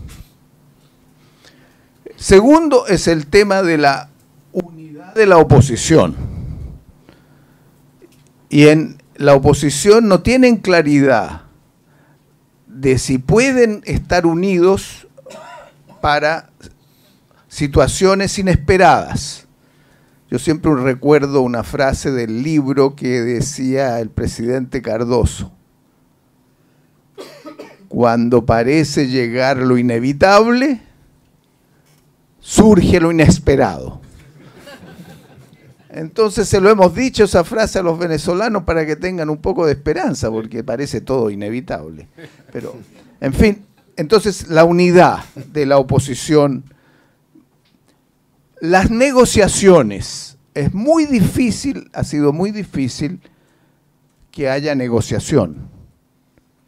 La pregunta que hacen los venezolanos es si esto es una diálogo, negociación o mediación, lo de Noruega. Y entonces un grupo importante se ha ido moviendo hacia una mediación con Noruega. Y ahí los problemas de las enseñanzas son unidad opositora, incorporar a sectores que estaban con Chávez, distinguir Chávez de Maduro. Son dos cosas distintas. El chavismo en Venezuela va a durar. Algunos dicen que puede ser algo parecido al peronismo en Argentina. Entonces, ¿cuánto va a durar? Hay que incorporar. Y entonces se creó y fueron a Chile un grupo de diputados y había un grupo que se llama Movimiento Democrático Popular, con chavistas disidentes. Y la discusión fue, ¿por qué no integran a los chavistas disidentes? Entonces, esa es una discusión pendiente. Y ahora en las negociaciones las preocupaciones son que el Grupo de Lima apoya a la Unión Europea y a Noruega, todo, e incorporar a Uruguay y ojalá a México, la unidad latinoamericana. No está todavía. Y el otro tema es si se llega que Estados Unidos no boicotee a la negociación o a la mediación, con declaraciones violentas hagan retroceder. Y por último está el tema de la elección. Es posible que en estas conversaciones haya una elección, pero la discusión es ser conciliador hasta dónde. Entonces, ser conciliador que Maduro sea gobierne hasta la elección es imposible. Entonces, parte de la discusión hoy día es fecha para la elección sin Maduro, un gobierno distinto hasta la elección. Esos son algunos, creo yo, de los puntos principales que están en la discusión venezolana. Y un gran acuerdo para la economía la crisis económica es muy grande y una de las enseñanzas es que uno tiene que crear una coalición muy grande para gobernar una crisis institucional y económica gigantesca.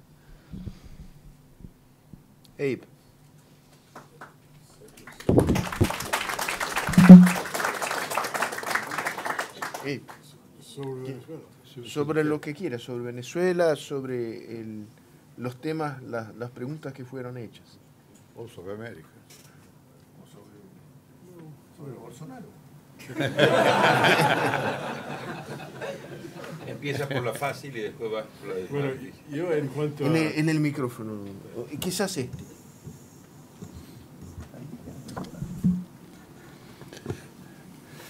En cuanto a Venezuela, eh, eh, primero estoy de acuerdo con lo que dijo Sergio y eh, incluso algunas de, sus ideas han sido incorporadas en este ensayo que mencioné antes, eh, que se puede conseguir en el website del Woodrow Wilson Center Latin American Program. Eh, y entré en, en varios detalles en relación a cómo considerar las Fuerzas Armadas eh, eh, y eh, cuestiones de justicia transicional, etc. Hay, muchos temas específicos. Una cosa que diría es que entre las dificultades del caso venezolano hay varias diferencias o interesantes con los otros casos que conozco. uno es que los los en la oposición democrática al gobierno de Venezuela, casi unánimemente en conversaciones privadas, uno con una persona sola, eh, casi todos repiten sincera y honestamente que lo que se puede aprender de otros casos no se aplica a Venezuela, porque es un caso único. Ahora, todos los consideramos únicos en algún sentido. Entonces, cualquier estudio comparativo en la primera fase eh, el interlocutor dice, bueno, eso no va a servir tanto a la cooperación porque esta es una cosa única, tenemos una historia diferente, etcétera, etcétera. Entonces uno puede pasar esta etapa de la conversación para entrar en algo más real. Pero en el caso venezolano bastante difícil, porque hay un, un consenso firme que no ha habido gobierno tan brutal, tan represivo, ni un desastre económico tan total y tan estúpido, y no ha habido un país tan polarizado como Venezuela. Y por eso no se puede considerar las acciones de otros países que no tienen esas circunstancias. Ahora, yo no creo que realmente es así, pero sí es una opinión firmemente eh, expresada por mucha gente ahí. No creo que es así porque no, no, me, no puedo aceptar que Venezuela es más polarizado que Sudáfrica durante la época de apartheid. ¿Cómo puede, cómo puede ser más polarizado? Que Venezuela es más represivo y brutal que varios ejemplos, Chile incluido, eh, eh, que, que hemos visto. Y al, al, trabajar este proyecto y conversar, etc., y, y, ahora yo estoy concentrando mis esfuerzos en tratar de influir el debate en Washington, eh, que es por lo menos entiendo más o menos el medio, pero en cuanto a Venezuela, eh, estos, eh, estas opiniones tan firmes son eh, obstáculos grandes a cualquier tipo de negociación. E incluso las frases diálogo y negociación son aceptados como eh, eh, no se puede negociar con un gobierno de, de este índole. El primer esfuerzo en diálogo que aceptaron dentro de circunstancias especiales hace tres o cuatro años. Eh, el día antes de la primera reunión, el jefe del, del, grupo opositor anunció una exigencia, una demanda que el diálogo debe ser abierto en televisión, eh, televisada el diálogo. Ahora, eso implica un concepto del propósito de, la conversación completamente diferente a su propósito. O sea, simplemente fue otro instrumento de, la guerra. Entonces, ellos, la gente que hablaron así, no lo ven así, sino echan toda la culpa en el gobierno, porque dicen que el gobierno está tratando de ganar tiempo eh, mejorar su situación y entonces no va a salir nada de esto, etc. Ahora, uno no puede negar que hay tácticas de dilación y eh, gastar tiempo, etc. Pero eso es en toda negociación, incluso en el mundo de negocios eh, entre compañías, hay tácticas. Pero mi, mi pequeña esperanza trata de ser un hombre optimista, nací así, probablemente no, va a salir, pero eh, eh, en, en, Venezuela, eh, la, la, esperanza que tengo es que el movimiento Guaidó, con su auge de apoyo público y su consolidación de más unidad que antes en la oposición y su apoyo internacional, eh, una combinación de estrategia local y estrategia internacional. Con todos esos assets, comenzó así y después lanzó sus movimientos del 30 de abril y no resultó suficiente. Y muchos deben haber reconocido en este grupo que no va a ser tan fácil eliminar el gobierno simplemente porque hay 50 gobiernos que, que reconocen sus credenciales como gobierno de Venezuela, porque es evidente a cualquier ser que no son el gobierno de Venezuela, no tienen las tropas, no tienen eh, los programas, no tienen eh, los instrumentos, no tienen gobierno, no tienen nada, incluso no pueden pagar los diplomatas que nombraron para ser embajadores en distintos países, que es el único la única actividad gubernamental que están haciendo es tener una representación, pero no tienen la, la plata para pagarlos, entonces no, no, es gobierno, entonces tienen que entender que no va a ser tan de fácil. También deben entender que si Estados Unidos iba a mandar las tropas, el, el día de mandarlos hubiera sido el 30 de abril. Eh, no, no van a mandar las tropas.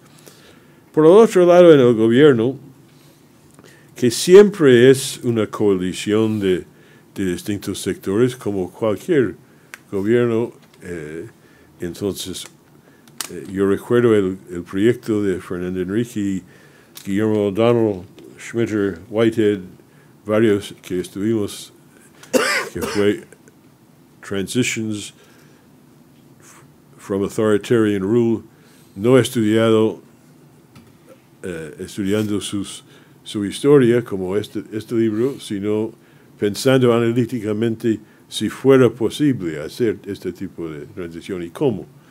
Y entonces eh, recuerdo eh, que uno de los puntos más importantes de, este estudio fue que la oposición democrática a un gobierno autoritario tiene que manejar de unificar la oposición y dividir el gobierno.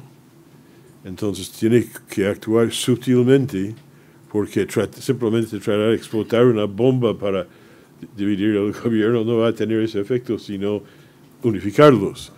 Pero puede buscar la manera de, de que sale divisiones. En mis conversaciones en Venezuela, eh, conversé con alguien que respeto mucho, que me dijo, mira, eh, yo recuerdo, yo leí todas esas cosas, y brillante de O'Donnell, etc., pero en, en, nuestro caso, los en el gobierno que discrepan algo no se identifican. Entonces, no podemos ir a ellos a a, conversar eh, es, completamente opaco.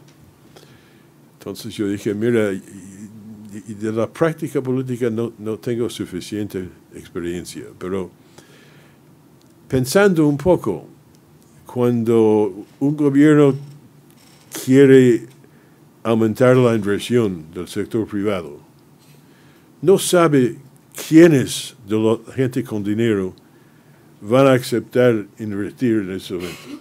Entonces mandan señales a través de distintas medidas que están dispuestas a apoyar inversiones para que las inversionistas reconocen estas señales y algunos se atreven. Debe, debe haber un instrumento semejante en el mundo político, o sea, mostrar señales de que hay condiciones en que quienes están buscando una salida, van a tener forma de ser escuchado. Entonces yo creo que es el proceso que llevó al 30 de, abril. El, gobierno de Maduro debe haber, debe haber entendido por los acontecimientos de este día que la división en su propio gobierno era más grande ya que había contado. El hecho de que el jefe de la seguridad interna eh, pasó por el otro lado no es poca cosa. Entonces, con, con estas condiciones, lógicamente, debe ser posible negociar, eh, buscando salidas a problemas difíciles que no van a resolver así todo feliz de la vida. Pero eso ha sido la historia de todos estos pactos, etc. Entonces, eh, ahora, ojalá que los noruegas estén ganando terreno día por día en, en preparar ideas. Eh, eh, el, eh, el concepto de atacar al proceso porque no ha logrado éxito después de varias semanas es simplemente una expresión de no querer resolver el problema.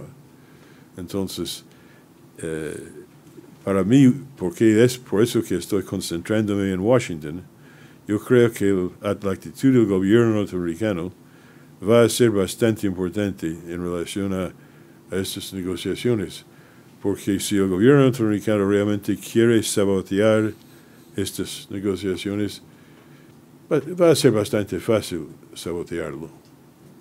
Pero si quiere, si entiende que es mejor para todos que haya una solución, tiene muchas medidas para apoyar negociaciones. Todo el mundo en, en el grupo eh, eh, cu- cubano, venezolano, americano, el senador Rubio, que es el estratego de, la oposición dura en Venezuela, ellos eh, siempre hablan de Cuba como el gran problema. Si no fuera por Cuba se podría resolver todo esto, pero Cuba controla, según ellos, eh, Venezuela. Y es obvio que eh, eh, la inteligencia cubana ha sido un asset importante para el gobierno de Venezuela. Pero como yo veo la cosa y creo que hay otra gente con más información que yo que piensa así, igual, Cuba probablemente podría ser parte de la solución en Venezuela. ¿Qué busca Cuba en ese momento? No están tratando de promover la revolución de los años 60 en todo el mundo. Lo que quieren, básicamente, en relación a Venezuela, creo que es primero, primero reconocimiento que la soberanía nacional es un principio que se debe respetar, que es parte de su ideología y parte de su, defensa de su propio país. Segundo, que eh, eh, eh, Cuba tiene aseguranza que va a tener acceso a petróleo a precios razonables. Y, y si estos son sus objetivos, debe ser posible hacer eh, un acuerdo. Entonces, eso es como yo estoy viendo esto. Presidente, é, não, mas so, sobrou para o senhor responder a pergunta do Orteio sobre se o Brasil se enquadra no caso de regressão e se essas animosidades com presidentes de outros países não agravam a, a situação do país. Olha, a animosidade com o presidente de outros países, obviamente, não é conveniente. Né? Eu acho que é falta de, de é, capacidade de entender qual é o jogo.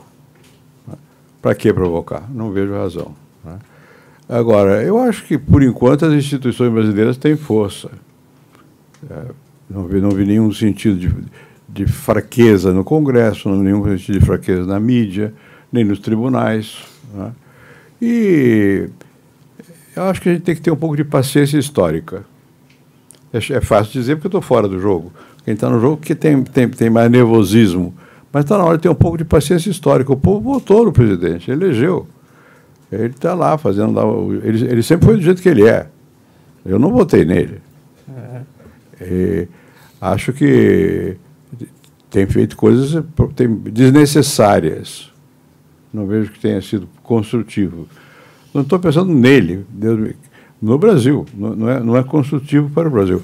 Por exemplo, toda essa questão ambiental, ele não imagina que ele está brincando com fogo, porque isso é um tema que no mundo tem um peso enorme. E tratar como se fosse uma coisa de esquerda ou de gente contra o país está errado. Os próprios uh, uh, ruralistas não vão concordar com isso porque vão perder. Então, eu acho que é preciso que, enfim, que haja resistência a, a essas medidas e paciência histórica, tem eleição, vamos ver se a gente consegue o que é importante, unir forças suficientes para ganhar a eleição, não tem outro jeito. Posso uh, tomar aqui a liberdade de fazer um comentário sobre essa pergunta do Ortélio com, uh, com maior liberdade? Uh, tem, tem loucura nesse. tem método nessa loucura. Tem muita loucura, mas tem método na loucura também. Porque, obviamente, que reativar a ideia de que existe uma ameaça esquerdista na América Latina reforça a dinâmica de polarização interna. Né? Como a Venezuela hoje é um problema humanitário, mas dizer que o chavismo representa uma ameaça de comunização da região é uma coisa que nem o mais lunático uh, dos extremistas é capaz de sustentar, é bastante conveniente desse ponto de vista, paradoxalmente, uma derrota do Macri na, na Argentina e uma vitória de Alberto Fernandes e Cristina, e Cristina Fernandes. Não é à toa que ele faça isso também no Rio Grande do Sul, né, que é um estado fronteiriço. E é um estado no qual se concentra grande parte da base mais dura dele. Né? Então, o, o, o, o, que me parece claro é que é, oxalá as instituições sejam capazes de resistir. E acho que isso depende não apenas das instituições, mas depende de gestos e depende de pessoas, de coragem. Eh, coragem né? E acho que, eh, fundamentalmente, depende de coragem eh, de forças de centro-direita que digam uh, isto não. Isto é, fora, isto é fora dos limites do jogo democrático.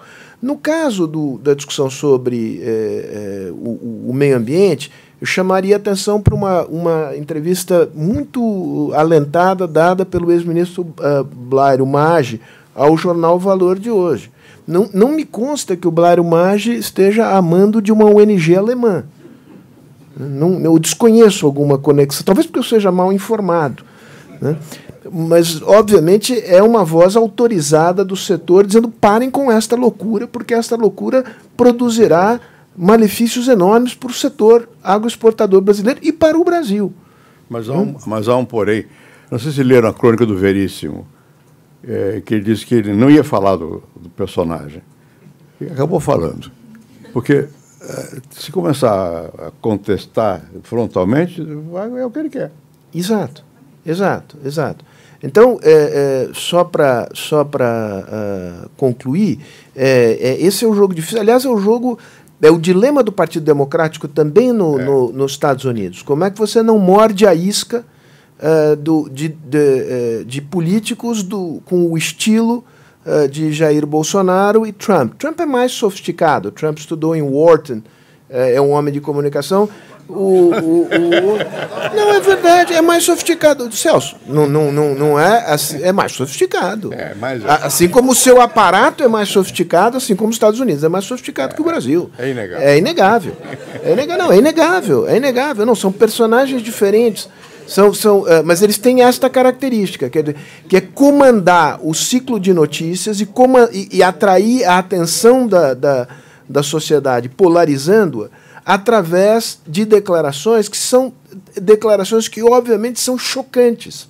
Né? E elas são mas, propositalmente é. chocantes, enquanto, digamos, uma outra política é uma manobra que, ao mesmo tempo, digamos, uh, coloca lenha nessa fogueira da, da polarização e, é, e, e, distrai a atenção da opinião pública. Então, ao mesmo tempo, você tem que resistir, mas você não pode cair no é. jogo de ficar respondendo o tempo inteiro. Na Itália houve um movimento chamado qualunquismo, é l'uomo qualunque, do homem comum. Isso é um problema. É, eu, quando, quando um líder fala para o homem comum, e fala de maneira comum, é perigoso, porque tem apoio. É, é. Como? Por isso que ele ganhou, claro. O que não significa que nós devamos falar não, complicado. Não, não. Nós temos que falar também para. Você não consegue diz, falar dizer, dizer outras coisas. Nem que queira, não adianta. Muito bem. Daniel, você quer parar? Porque, de fato, eu acho que, como todos nós acabamos nos alongando, e eu próprio me alonguei, acho que não há mais tempo para uma, uma rodada de perguntas. Então, eu é, sugeriria que você eventualmente pudesse fazer o, o, fecho, já que você fez a introdução. Eh, muchas gracias. Eh, creo que lo que prometimos al inicio lo hemos logrado al final, estas tres estupendas intervenciones. Sí me gustaría poner en contexto eh, ya más amplio latinoamericano. Número uno, Venezuela está captando mucha de nuestra atención, pero hay otro país donde también hay una crisis muy profunda y que siempre ha quedado eclipsado por la crisis de Venezuela. Se llama Nicaragua.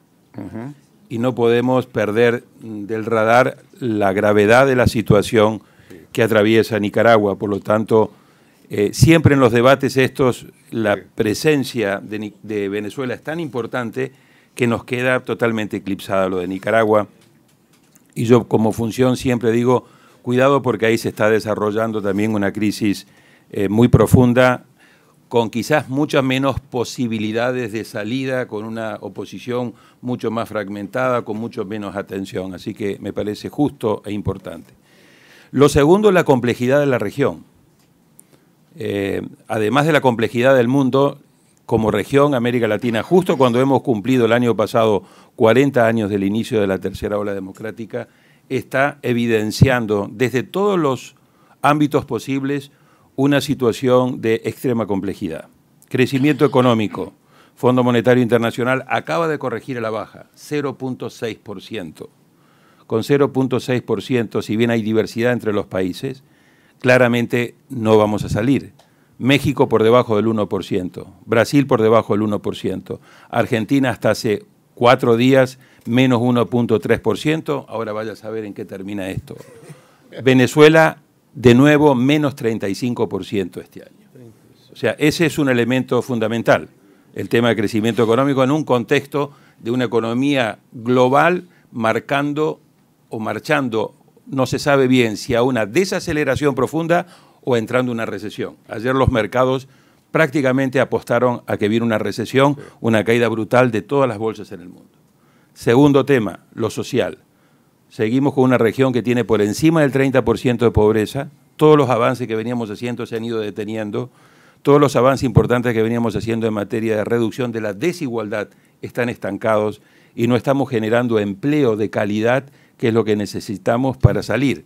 Brasil, creo que están en 13 millones de desempleados. Así que ahí hay un elemento social de conflictividad muy seria.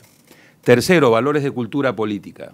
Todas las encuestas, desde Latino Barómetro, pasando por el Barómetro de las Américas, nos evidencian el estado de fatiga democrática de la ciudadanía frente a lo que el presidente Cardoso en el Foro Iberoamericano en Madrid señaló la falta de resultados. Apoyo a la democracia, 48%, el nivel más bajo del año 2000. Insatisfacción con la democracia, el nivel más alto, subió del 51 al 71%. Confianza en los partidos políticos, 13%, el más bajo de los últimos años. Crisis de representación, y así podría cansarlos con datos que evidencian un clima, un contexto, un ecosistema muy, muy negativo. Y a eso, claramente, sumarle este superciclo electoral que les mencionaba. Entre 2017, 2018 y 2019 15 de los 18 países de América Latina han celebrado o van a celebrar sus elecciones. Tres en el 2017, Chile, Honduras y Ecuador. Seis en el 2018, empezó Costa Rica, Paraguay, Colombia, Brasil, Venezuela, México. Y seis en el 2019, tres en Centroamérica que ya tuvieron lugar, El Salvador, Guatemala y Panamá, y las tres muy importantes que vienen en octubre, Bolivia, Argentina y Uruguay. En ese contexto, la región está acusando problemas serios. Andrés Manuel López Obrador en México no termina de hacer pie, hay una enorme desconfianza de los inversionistas y del sector privado y hay una serie de, eh, de, situaciones muy conflictivas. Un ancla muy importante para la crisis que está viviendo el Triángulo Norte y todo Centroamérica. Colombia, el presidente Iván Duque acaba de celebrar su primer año en una situación muy difícil, con un proceso de paz empantanado y con una situación complejísima en la frontera con Venezuela, y con un ELN pivotando sobre Venezuela. Eh, el caso propio de, de Brasil, con toda su complejidad, ni qué mencionar la situación de extrema gravedad de Argentina, yo le decía medio en broma y medio en serio al presidente Cardoso que ustedes los brasileros cada vez que se depriman de la situación que están viviendo acá, asómense en Guiviana en Argentina, inmediatamente se van a sentir mucho mejor, porque siempre tenemos esa particularidad de, la grave crisis. Pero fuera de la broma... Buenos hermanos. Somos buenos hermanos. Pero el. Sí, fuera de la broma, hay que poner mucha atención a lo que viene en Argentina. Se vienen semanas y meses extremadamente complejos. Cuatro meses faltan para la transición en que el presidente Macri le entregue el poder a el que gane o él continúe con otros cuatro años. Y si así siguiéramos, se va a complejizar mucho la situación de la elección en Bolivia, los intentos de Evo Morales de buscar un cuarto periodo. Y tenemos en la mayoría de los casos todos estos presidentes electos recientemente con dos características. Un desgaste muy, muy rápido de su capital político. Eh, pasamos de los hiperpresidentes de 60, 70, 80% de popularidad a estos presidentes que navegan entre el 25 y el 35% en el mejor de los casos. Y segundo, con muy pocas excepciones, todos estos presidentes no tienen mayoría en los congresos.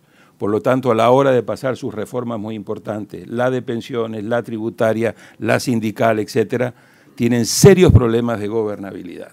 Así que en ese contexto yo creo que el libro de Ape y de Sergio, este, las reflexiones de presidentes como el presidente Cardoso van a ser más necesarias que nunca, porque además de todo esto hay un problema claro de cómo encontrar el, el tema del liderazgo político necesario para avanzar en procesos cada vez más desafiantes y cómo invertir en dos elementos que con Sergio Vitar hemos trabajado mucho dentro de IDEA. Uno, el tema de seguir fortaleciendo los elementos de resiliencia de la democracia. Y en segundo lugar, cómo ir mejorando las condiciones de gobernabilidad, de buen gobierno, porque si no hay buen gobierno no va a haber resultados y si no hay resultados el proceso de decepción ciudadana se va a seguir agravando. Así que creo que este libro, a diferencia del 2015, que fue muy necesario, Felipe, cada vez más el libro necesario. a la, a la tele, mu- muestre ahí. Porque hay que hacer propaganda. Pues. Aquí. Está. Listo, ya sabe. Muy bien, muchísimas gracias.